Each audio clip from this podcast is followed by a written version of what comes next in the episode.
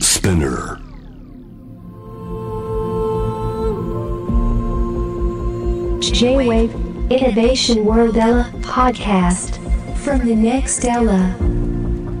後藤正文がナビゲートしていますイノベーションワールドエラーここからはさまざまなジャンルのイノベーターをお迎えするトークセッション「from the next era」対話の中からイノベーションの種を導き出します今月はですね雑誌「ブルータス」とのコラボ企画を展開中ということでこのイノベーションワールドエラーのナビゲーターによる対談をお届けしております今回、えー僕が対談させてもらうのは創作アーティストののんさんですのんさんよろしくお願いしますよろしくお願いします。はじめましてですよねはじめましてですね。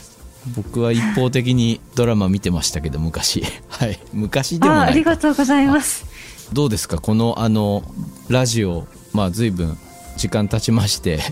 はい。ねえ同じ番組のパーソナリティでまあ週が違うんで会う機会もなくここまで来ましたけれどもそうですね番組番組の進行とか慣れました慣れないです。慣れないですよ人はね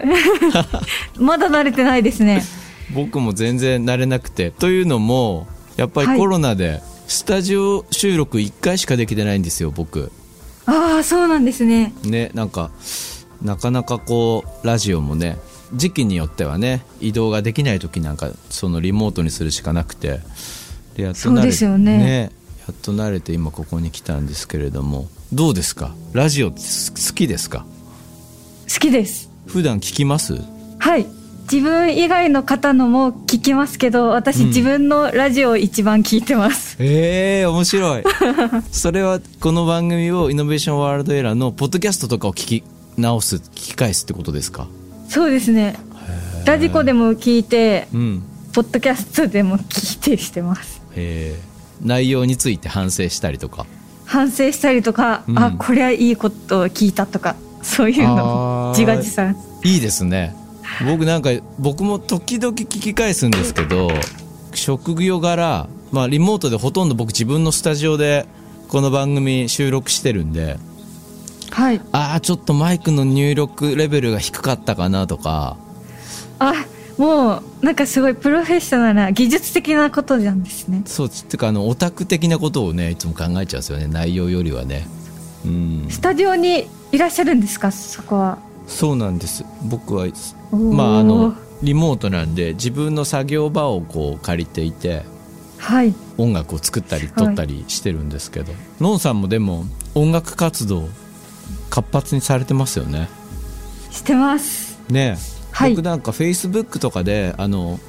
高野さんをフォローしてるんでフォローというかあな高野さんはいなんで高野さんがねよくね仕事をして PV 上げてくださったりとかねそういうので見たりして高野さんに「スーパーヒーローになりたい」っていう曲を作っていただきましたどうですかその音楽やってみてやっぱり楽しいですか音楽って楽しい楽しいですねえーあの経歴をそのしっかり詳しく知らないんですけど音楽やってみようって思ったのいつぐらいなのかなって例えばその俳優とかになる前から音楽をやりたかったのかそうですね順番的には、は演技やりたいなって思う前に、はい友達とバンドを組んで、い、うん、コピーコピーバンドをやってましたへー願ったり叶ったりというかそ のこうやって音楽できてるのってじゃあ幸せなことなんですねそうですねう、んなんかその時の熱が消えてなくてうんのになった時にやりたいっていうのが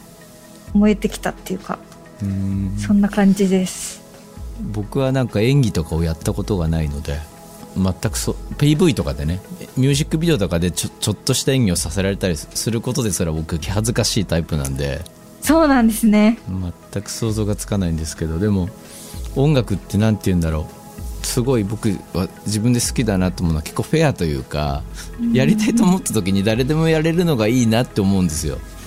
まあその誰でも曲かけるとかそういう意味じゃなくて何つったらいいんだろうな。うん例えば高校野球って高校生しか出れないじゃないですかあはいでも音楽っておじさんもできるし僕みたいなうん若い別に小学生でもできるしはいおじさんと小学生が一緒に演奏したりとか一緒のバンド組めたりするじゃないですか、あそうですねうん、そういうのいいなと思ってあのあと楽しいですね例えですよね楽しいですよねだからなんかこう、やめなくていいっていうかプロ野球選手とかも年が来たら肩叩かれちゃうじゃないですかやめなさいってそろそろみたいな そうそうそうけど音楽って自分がやりたかったらもうなんだろう自分でお金払ってスタジオ借りて練習したりとか仲間集めればいいだけなんではいこれっていいなと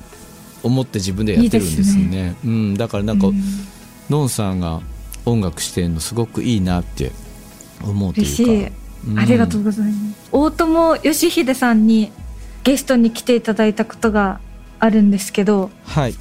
大友さんがよくやってるイベントではいその会場に来た人みんなで音を出してはい音楽をやったりとかされてるので、なんか今その大友さんと幸子 M さんとはい3人で組んだバンドで CD を出したんですがはいなんかその楽しさでレコーディングできてなんか面白かっ たですいいですよねしかも大友さんと幸子 M さんって結構エッジーな人たちじゃないですかそうですよねうん面白かったですそうですよねもう端的に日本の音楽をやってる人の中でもトップレベルに面白い人たちって いうかある種の変わった人たちでもあるんで羨ましいですけどね自由でしたやっぱりそうですか楽しかったですはい、ね自由でした大友さんのなんかノイズセッションとか何度か見させていただいたりとか僕もラジオで一度なんかお話長い時間させてもらったことあるんですよはあその時はすごく変なレコードを持ってきていただいてへえなんかそのレコードに傷がついていくことすらもはいレコードの作品としてのこうありようみたいなだから送られてくる時に何のケースにも入ってないでバンと送られてきたレコードではっていうそのノイズのレコードを聴かせていただいてあそうなんだだからそれがさ中古屋に売って人の手に渡ってもそれが何て言うんだろうこう経年劣化とかしていくわけじゃないですかはいそそういうのも含めてそのレコードはその作品なんだっていうものをね聴かせていただいてそうなんだ深いなって思った記憶があるんですけどちょっと初めて聞いた話でした面白いあそうですかじゃあでも大友さんに言ってそのレコードを聞かせてくれって言ったら聞かせてくれると思いますよ多分聞いてみよもし何聞こうかななんかちょっと照れちゃって聞けないなかなかねおじさん何を聞いていいかっていうのはあるんですけれどもなんかうはいなんていうの自分の創作に対するアティテュード態度みたいのってどう思います例えば僕はバンドに所属してるんですけど一応はいでもバンドっていう組織に寄りかかると自分っていうアイデンティティがすごい揺らいじゃうっていうか僕は僕の創作としてこういろんなものを作りつつバンドにも参加してるっていう人間でありたいみたいなことを思うんですよ。はいそういう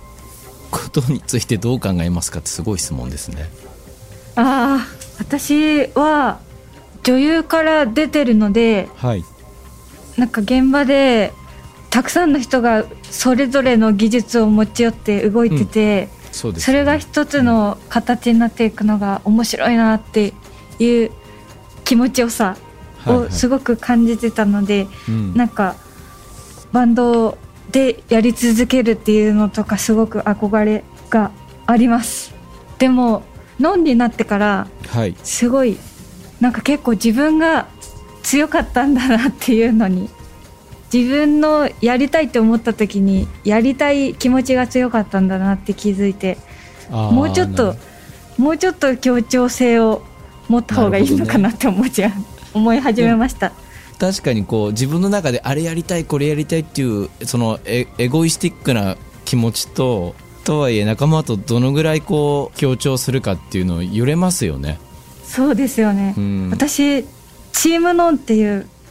はいノンをプロデュースするチームを組んで、はい、でそのチームと一緒になんかこれからなんかどんな感じでやりましょうねとか、うんうんうんお仕事のこととか新しいプロジェクトのことを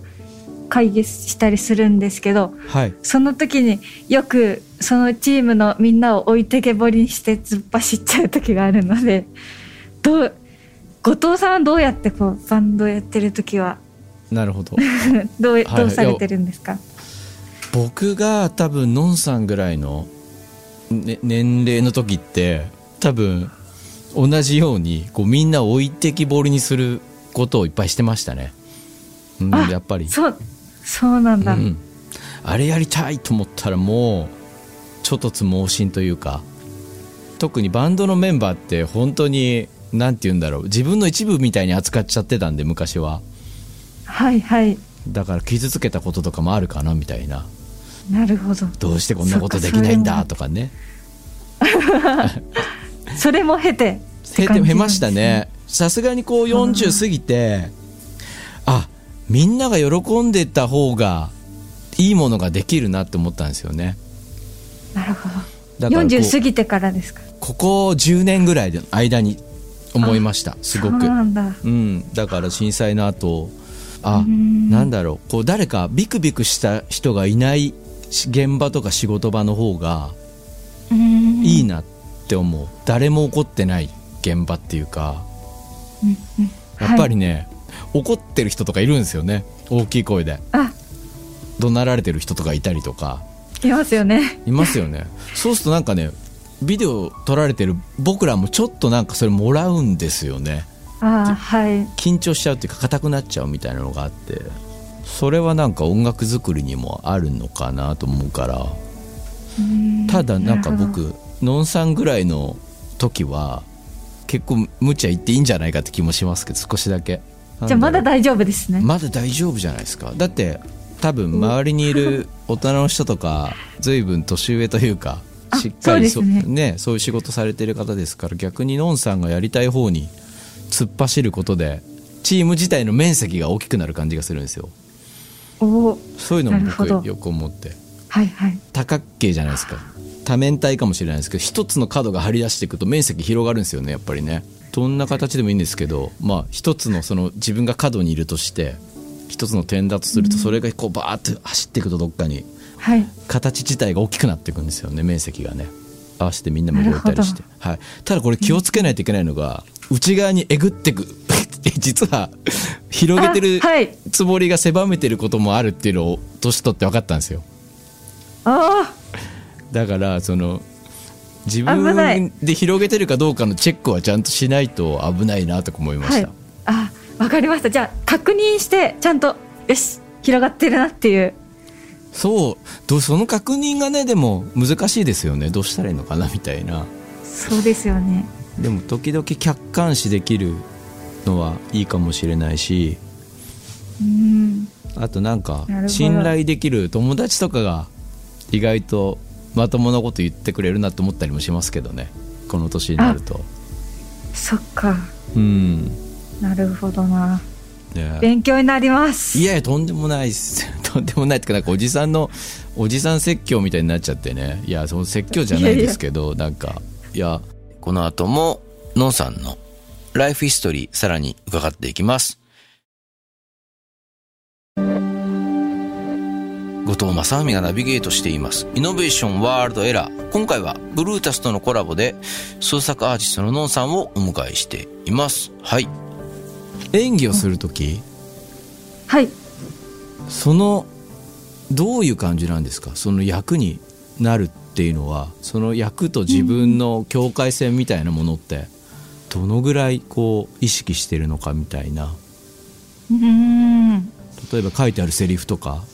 自分として読むのかその役として読むのかっていうのはとっても興味深いというかああ自分と役が共鳴するようにうん持って構築していくっていう感じですね、本読んでここだったらなんとなく共通項になるかもしれないっていうところを見つけて、そこから自分の中にある体験を、近い体験を探して広げていったりとかうん現場に立った時は何ですかね無理やり自分の皮膚感を動かすというかうーん五感を開くっていう感じで、私の場合はなんかこう役を入れるとかうん自分が役に飛び込むっていう感じっていうよりははい自分とその役がつながってる響きき合ってるかどうかっていうのをすごい大切にしてるかもしれないです。なるほどねでも話聞いた感じだとちゃんとこうその本番までに助走があるんですねその馴染ませていくあそうですね、うんなんか分かってないと現場で自由に動けない気がしあーしますなるほどちゃんと台本読んでこう役について理解してそうですねで現場に行って、まあ、そこからは感覚でバチッとこう合わせていくみたいなはいそうですねなんか多分どういう解釈をするかによってうんその役者さんのうん個性が出ると思うんですが、はいはいその解釈の部分をうん自分だったらっていうのをうんそこで何ですかね自分がやった意味みたいなのはいへが出せるように気をつけてますえすごいなんか面白いなと思ってあとねだからそのあとすごい想像力がすごいなって思うんです演技をしてる人たちの。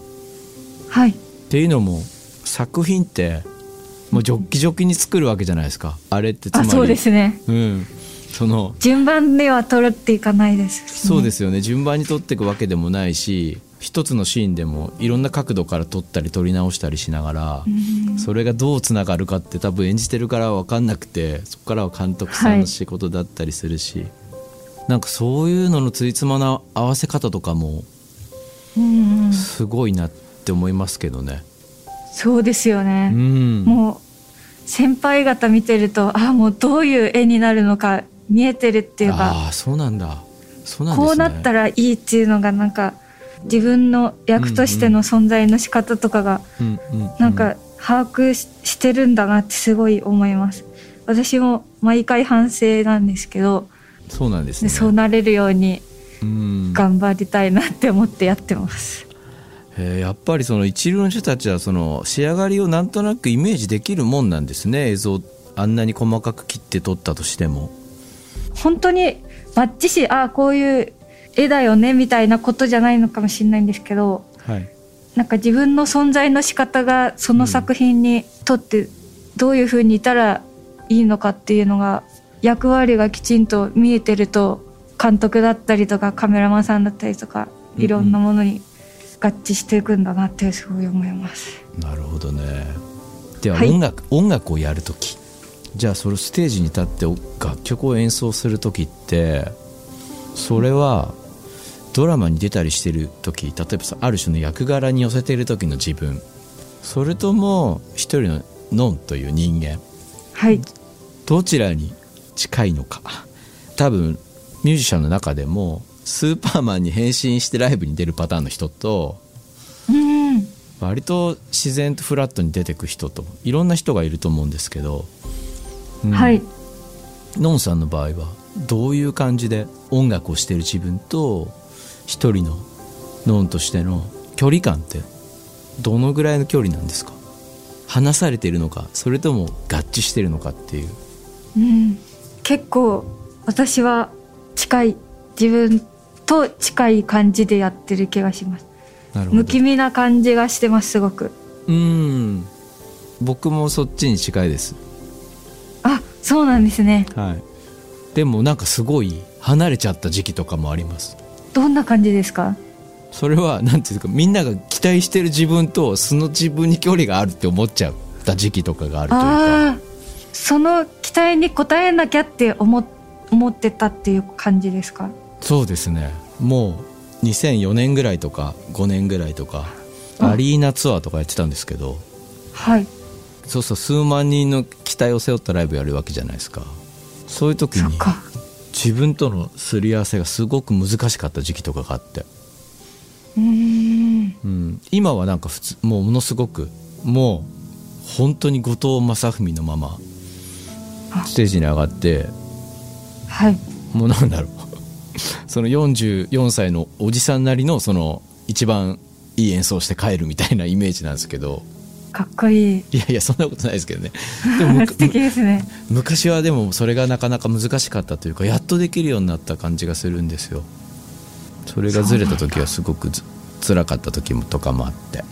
なんかいいですねそういう意味ではインディーロック感があるというかそのうん多分アメリカの友達のミュージシャンとかもおん多分僕と同じような感じなんですよずーっとそのあ好きで音楽やって自分のアートだうん表現としてやって、ステージに上がって帰るだけみたいな、そこにこう何の返信もないみたいなーうんでもなんかある種エンタメ化した時に背負わされたり背負っちゃう何かっていうのがはいのんさんにはなさそうだったから今いいいいなと思ったんです素敵だああなりと思っがとうございてますはいでもちょっと今なんか迷ってる時ですあそうで迷すかってるっていうかうん全部お面白くてムキミの自分も楽しんでるんですけど、うんやっぱり演技してる時と違ってそのまんまの自分って結構ヘタレだったんだなって思ってあ打ちのめさてれたりとかしてはいはいで今そのまんまの脳もかっこつけずに楽しくいられるように、はいはいなはんいか